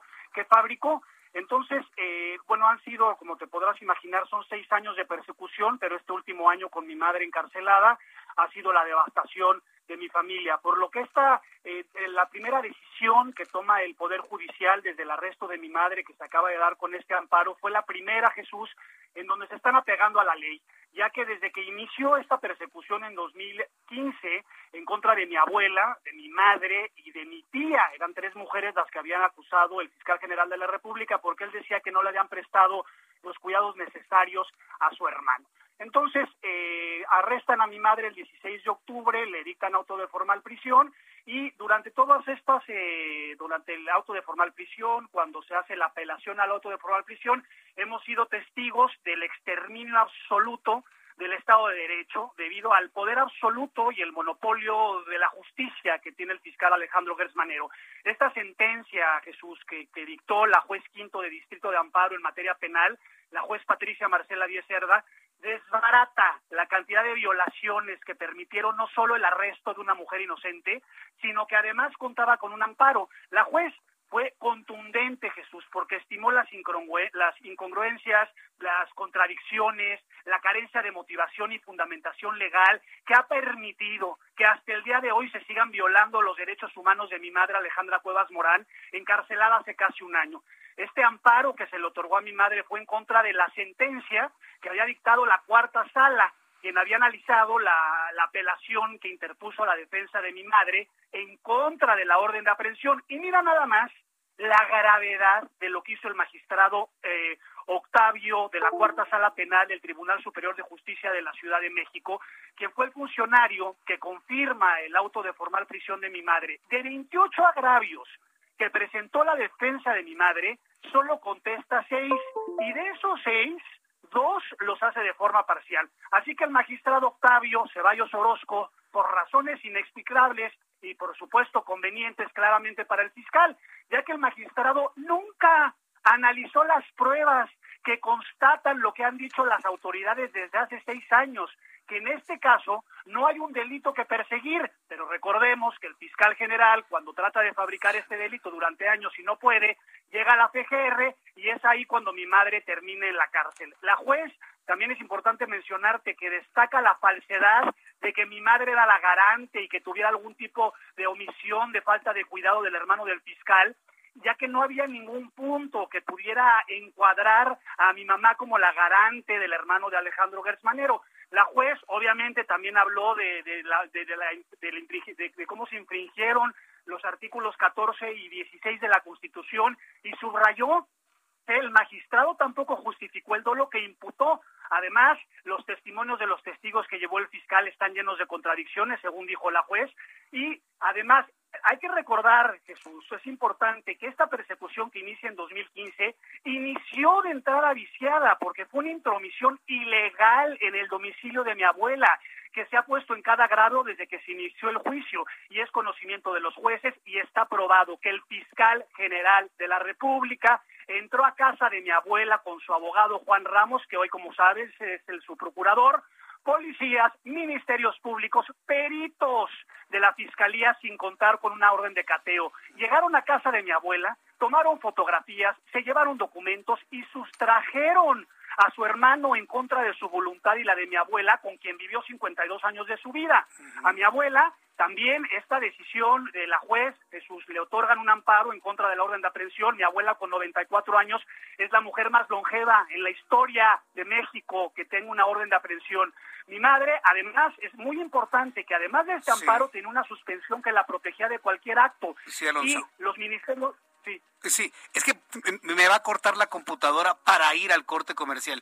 Nos quedamos ah. en que tu abuela es la persona más, eh, más longeva con una orden de aprehensión. Voy a ir a los anuncios y regreso contigo para, para concluir esta, esta exposición de lo que ha ocurrido. Me sorprende para lo que usa la Fiscalía General de la República, Alejandro Gersmanero. Regreso contigo después de los anuncios. Escuchas a Jesús Martín Mendoza con las noticias de la tarde por Heraldo Radio, una estación de Heraldo Media Group. Heraldo Radio, la HCL se comparte, se ve y ahora también se escucha.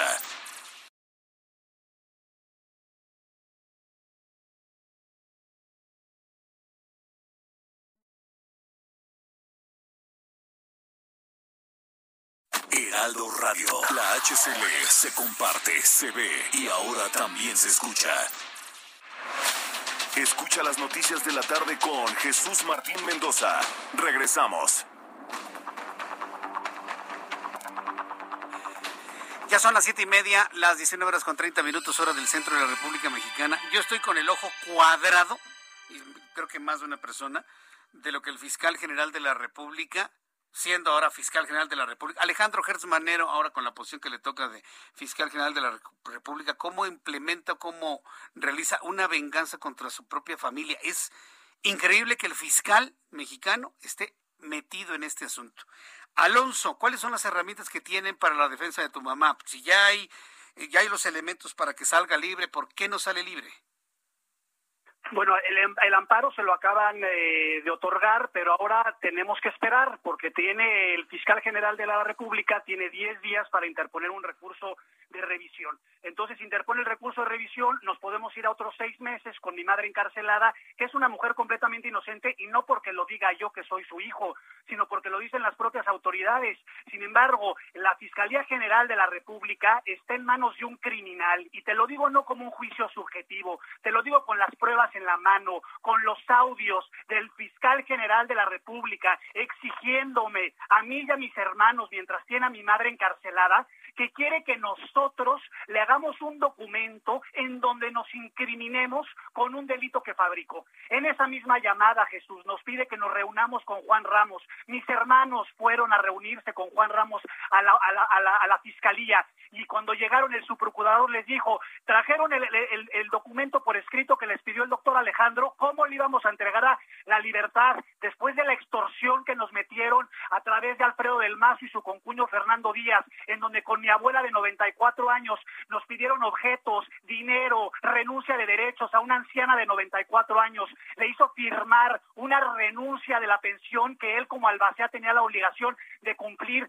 ¿Cómo es posible que el Senado mexicano, sabiendo que tenemos la evidencia, las pruebas, para que no solo le exijan rendición de cuentas, sino para que lo destituyan y lo juzguen, están todos callados, tomándose fotos en la tribuna, en la tribuna haciendo discursos vacíos, huecos, cuando la verdad de las cosas es que saben que la procuración de justicia está en manos de un delincuente y no hacen nada. Este caso no es el caso de Alejandra Cuevas Morán, no es el caso de mi madre, es el caso de México, de la Procuración de Justicia, porque así como metieron a mi madre a la cárcel, meten a cualquier persona. Aquí no solo fue Alejandro Gersmanero quien cometió delitos, sino también los ministerios públicos, los funcionarios que tomaron resoluciones fraudulentas, que hicieron todo un contubernio para lograr el arresto de una mujer inocente y que además estaba amparada. ¿Hasta cuándo vamos a permitir que la Procuración de Justicia en un país en donde se está cayendo a pedazos por los feminicidios, por el narcotráfico, por la corrupción, y tenemos al fiscal general de la República, Alejandro Gersmanero, en contra de mi madre, de 68 años, en contra de mi abuela de 94, en contra de nosotros, buscando encarcelarnos a todos nosotros, porque él tiene miedo y supone que mi abuela tenga muchos estados de cuenta que constaten que su hermano Federico era su prestanombres. No es posible que el Senado mexicano siga callado. Son cómplices de lo que está ocurriendo. Es la procuración de justicia y todos están callados, Jesús. Pues sí, porque Alejandro Gersmanero es muy amigo del presidente y nadie quiere enemistarse con el presidente. ¿Han evaluado eso, Alonso Castillo Cuevas? Yo entiendo toda la argumentación que nos has planteado, pero si los, el Senado de la República, sobre todo los de Morena y todos los que están en conocimiento de este caso, no dicen nada, es porque Alejandro Gersmanero tiene derecho de celular con el presidente, derecho de picaporte y nadie se va a enemistar con el presidente de la República. Tomando en cuenta eso, que es real y que sucede en México, ¿qué herramientas tienen ustedes para encontrar la justicia y que liberen a tu mamá? En este caso hemos sido sorprendidos por la valentía que tuvo la jueza Patricia Marcela Díez Cerda porque nosotros, después de la cantidad de irregularidades que han hecho y de la violación de derechos humanos de tener una mujer inocente en la cárcel y que no podemos hacer nada, fue la primera persona que tuvo por lo menos el valor de decir, oigan, todo esto está mal, esto que han hecho está lleno de irregularidades, ¿por qué nada más analizaron esto? Esto es una locura prácticamente entre líneas, ¿no? Entonces, pues es muy fácil ser juez, parte, policía, tener el monopolio de la justicia de México y hacer lo que te dé la gana. No hay un representante, más allá de los partidos, no hay una sola persona. Yo no sé si es porque tienen pánico de que el fiscal general de la República les invente un delito porque esa es la reputación que tiene y te meta a la cárcel, o porque conoce todos los secretos, como a nosotros nos dijo en la llamada. Yo me entero de todo. Para mí no es, no, es difícil enterarme de las cosas, pues, que, pues es que imagínate así, cuando tú tienes la libertad de todo un país en tus manos, está secuestrado. Cuando, cuando mis hermanos fueron al Senado hace unos días, que, que fueron a manifestarse, cuando se reunieron después, ese fue el mensaje. Miren, el más poderoso eh, funcionario del político del país es Alejandro Gertz Manero. Oye, Alonso, vamos a hacer una cosa. Voy a, voy a, este, a invitarte en una oportunidad futura, porque lo que deseamos es que este asunto avance. Creo que lo has explicado en estos minutos de manera muy amplia para que el público, bueno, conozca cómo está la situación. Yo verdaderamente lamento también esto. Y sí, efectivamente, esto mata de miedo a muchos, ¿eh? Y me consta.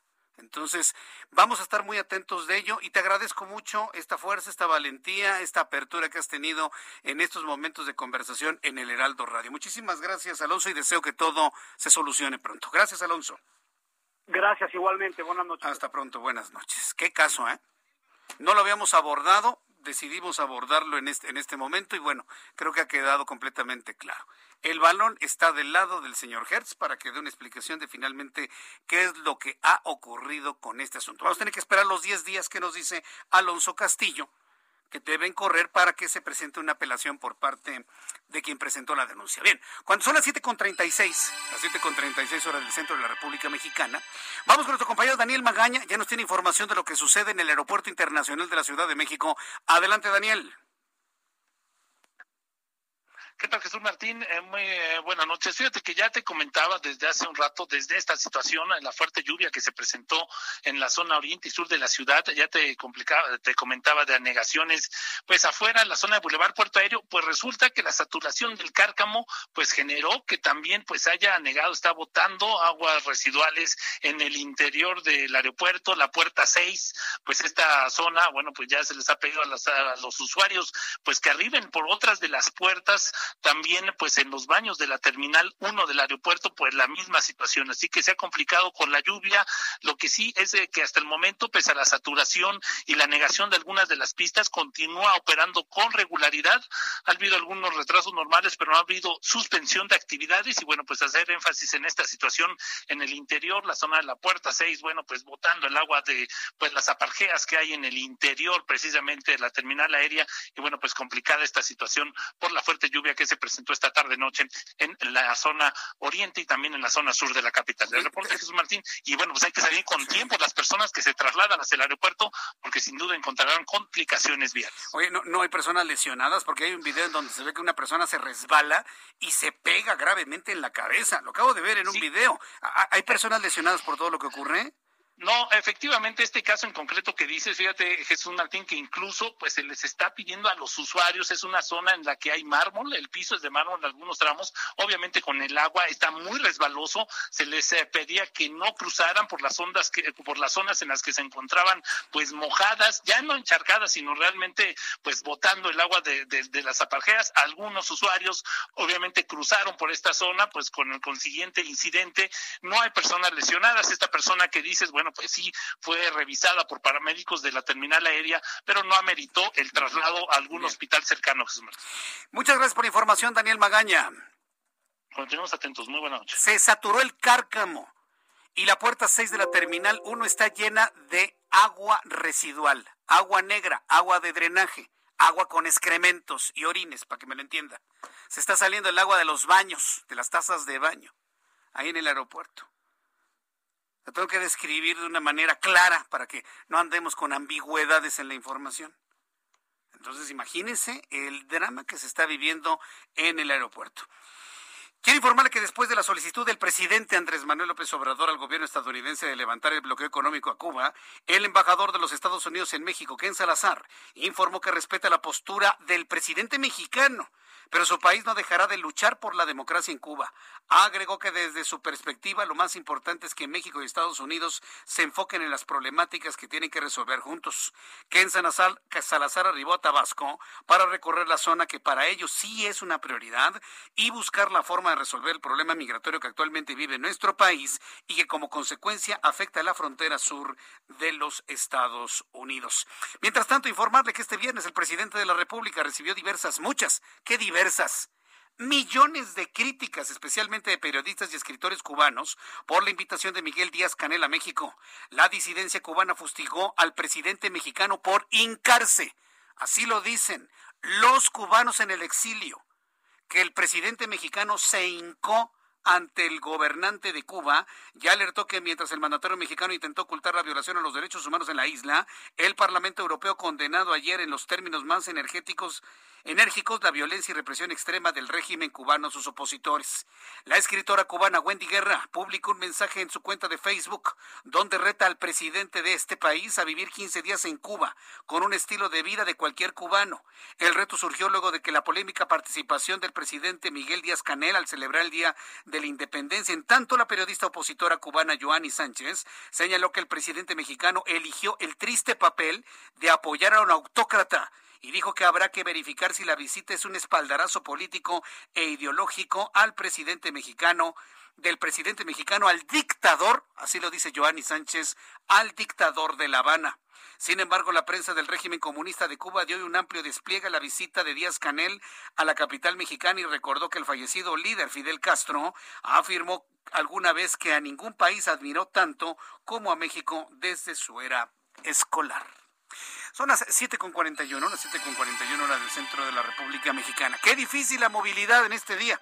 Complicadísima, complicadísima la movilidad en este viernes. Sin embargo, Viernes, viernes de movilidad con Fernanda Rivera Flores, directora general de Seguridad Vial y Sistemas de Movilidad Urbana Sustentable de la Secretaría de Movilidad. Estimada Fernanda, qué gusto saludarte, bienvenida, muy buenas tardes. Hola Jesús Martín, muchas gracias por el espacio como cada viernes. Como cada viernes. ¿Cómo van las cosas con el torito, eh? Sobre todo ahora en estos días que fue de fiestas, de celebraciones patrias, incrementó la cantidad de personas que manejaban con alcohol en sangre. ¿Qué información nos tiene sobre ello? Pues justamente, como sabes, el programa de alcoholímetros se fortaleció este año. Voy a decir la cifra de cuántos llevamos solo en 2021. Son 4.556 personas que han sido llevadas al torito por conducir, es decir, con alcohol en la sangre, ¿no? Por exceder los límites que están permitidos. ¿Qué es lo importante de esto que no se nos debe de olvidar? Que al momento de conducir con alcohol en nuestra sangre nos estamos poniendo en riesgo a nosotros y a todas las personas a nuestro alrededor. Ah, como sabes, a partir del 4 de febrero de este año, Ahora las personas que ingresan al Torito no solamente ingresan ellos, sino que su vehículo se va directamente al corralón. Y para poder sacar el vehículo del corralón, tienen que cumplir con las horas que determine el juez en el Torito. Y una vez cumplidas y pagadas todas las infracciones que le deban a la ciudad que estén vinculadas a su auto, van a poderlo sacar. Esto pasaba porque mucha gente se amparaba y salían antes de las 20 horas, que es lo que normalmente asigna el juez, ¿no? Una vez que eres detenido por el alcoholímetro. Bien, pues eh, hay que tomar en cuenta que le caiga el alcoholímetro y traiga sus copitas encima, pues hay que irse al torito a cumplir con, eh, con las horas que se, se indican. En, entonces, en estos días sí hubo un ligero incremento, me imagino, de personas enviadas al torito. Como tal, no se han mantenido los puntos y más ah, bien se fortalecen justamente en viernes y sábado, ¿no? Que son los días donde que la gente suele salir un poco más y más ahora con el cambio de semáforo seguramente habrá más gente en la calle, pero lo importante ahora es cuidarnos de los dos frentes, ¿no? Por un lado, cuidar la sana distancia y cuidar el no conducir alcoholizado. Pues es una buena noticia, porque eso significa que entonces, aún con las fiestas, pues la gente se mantuvo, mantuvo los números, digamos, en el promedio de, de todo lo que va en el año. Segundo tema, se reabren las biciescuelas entonces, Fernanda Rivera, ya con el semáforo en amarillo, ya no hay problema de aprender a andar en bicicleta.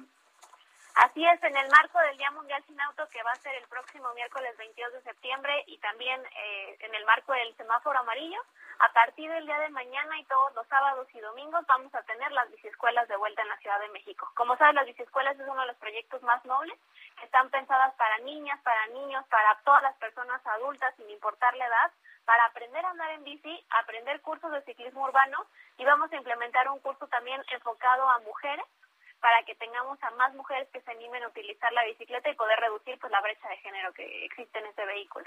Bueno, haré el esfuerzo de ir a una biciescuela, pero me acompañas, Fernando, porque yo voy a caer. Digo, si anduve en bicicleta en mi tiempo de preparatoria, mucho, mucho tiempo, pero no la usaba para ir a la escuela, la usaba para pues, divertirme y, y hacer pues ejercicio, pero no para transportarme.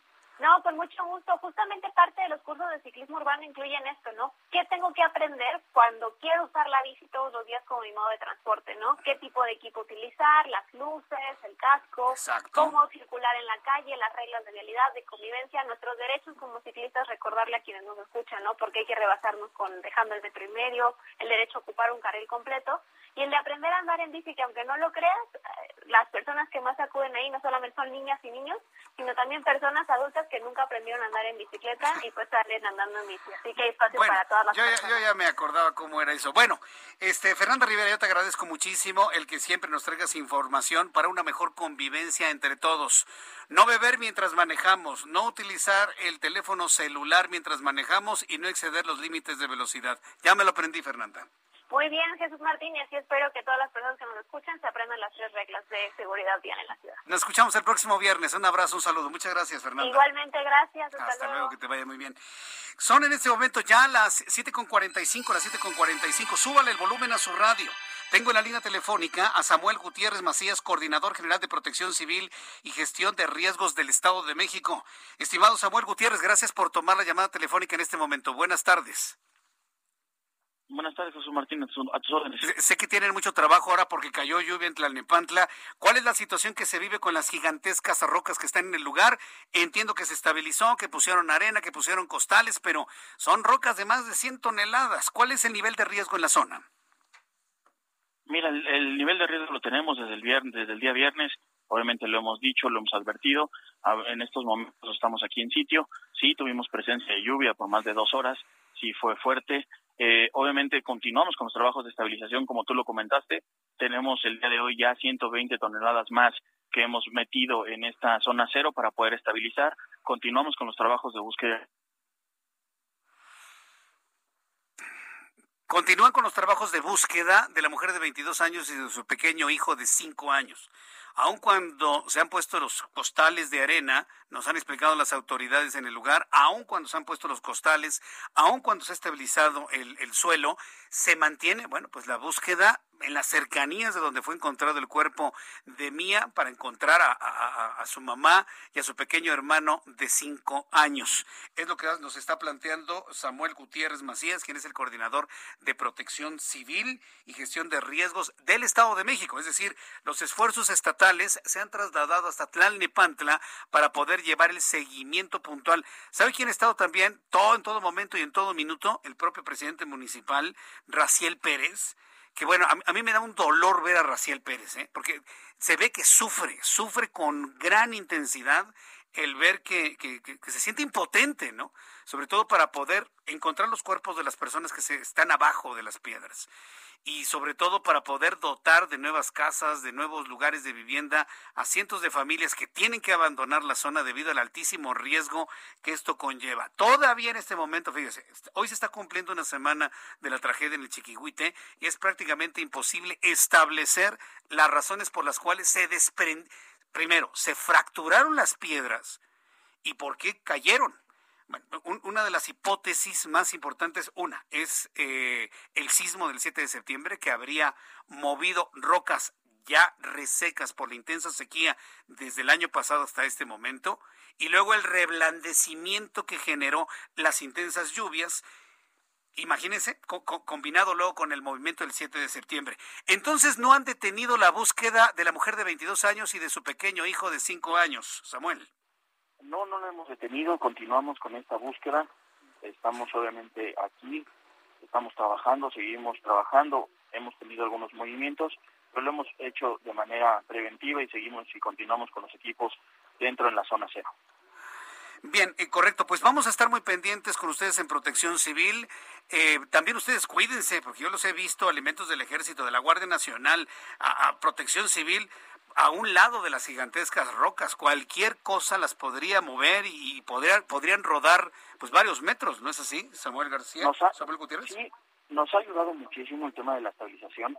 Eh, ya habían colocado 179 toneladas de material, ahorita con 120 más estamos controlando, estamos tratando de minimizar este riesgo, obviamente lo tenemos latente, pero obviamente cuidamos todo, toda la seguridad de los cuerpos de emergencia y de rescate que están entrando a este sitio. Comentarte también que se instalaron ya mesas de atención a las personas afectadas en la Casa de Cultura de la, de la colonia Lázaro Cárdenas, para poder eh, irles informando los trabajos que estamos realizando, poderles dar una atención a todas estas familias que han sido evacuadas.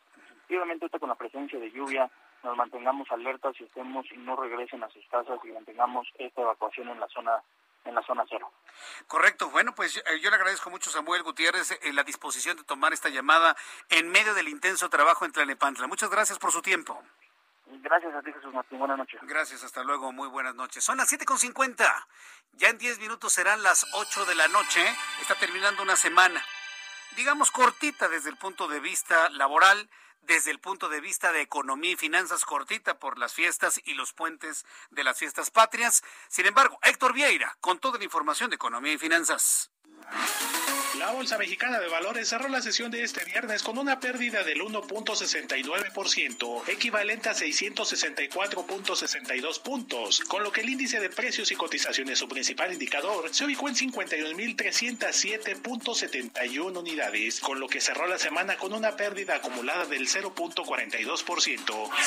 En Estados Unidos, Wall Street cerró con pérdidas generalizadas, ya que el Dow Jones retrocedió 166.44 puntos para ubicarse en 34.584.88 unidades. El Standard Poor's restó 40.76 puntos, que lo colocó en 4.432.99 unidades. Por su parte, el Nasdaq cedió 137.96 puntos para quedarse en 15.043.97 unidades.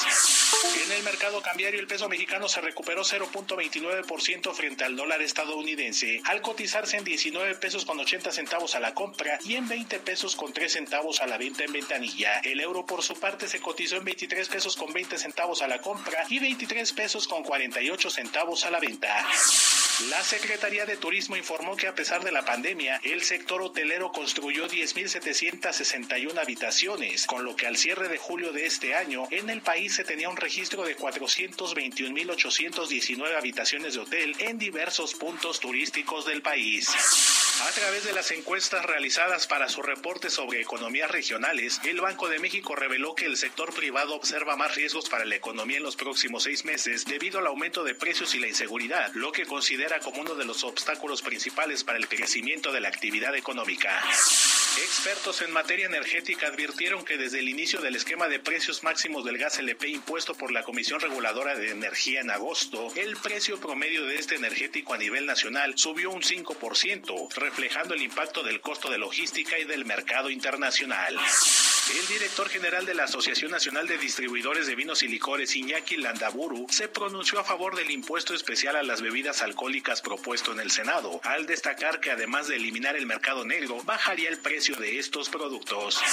El presidente de la Asociación Mexicana de la Industria Automotriz, José Sosaya, calificó como viable la posibilidad de construir una planta de semiconductores en el sureste de México, lo que permitiría, dijo, hacer frente a la escasez de estos dispositivos electrónicos que se vive a nivel global.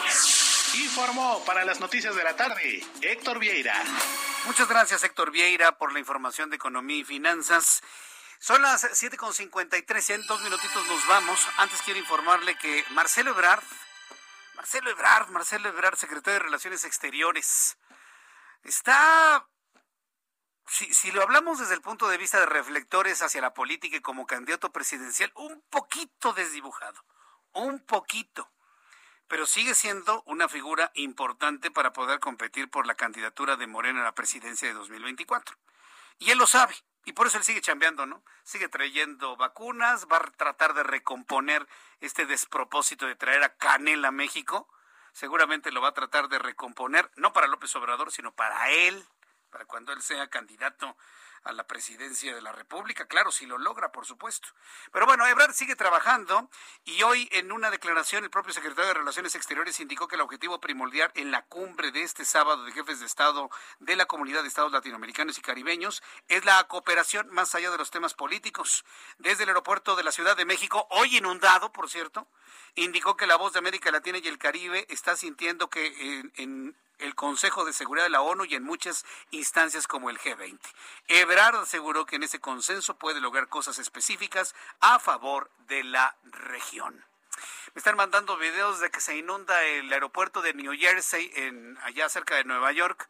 ¿Y qué? ¿El que se inunde el aeropuerto de allá significa que el de aquí ya tiene que inundarse de suyo? Ay, por favor. Por favor, señores. Hay que darle mantenimiento a los cárcamos. Ni modo alguien se tiene que meter en ese lugar. Con esto nos despedimos, le agradezco el favor de su atención. Mañana sábado, 9 de la mañana en digitales, los espero. Y bueno, pues el próximo lunes a las 2 por el 10. Gracias. Esto fue las noticias de la tarde con Jesús Martín Mendoza. Heraldo Radio, la HCL se comparte, se ve y ahora también se escucha.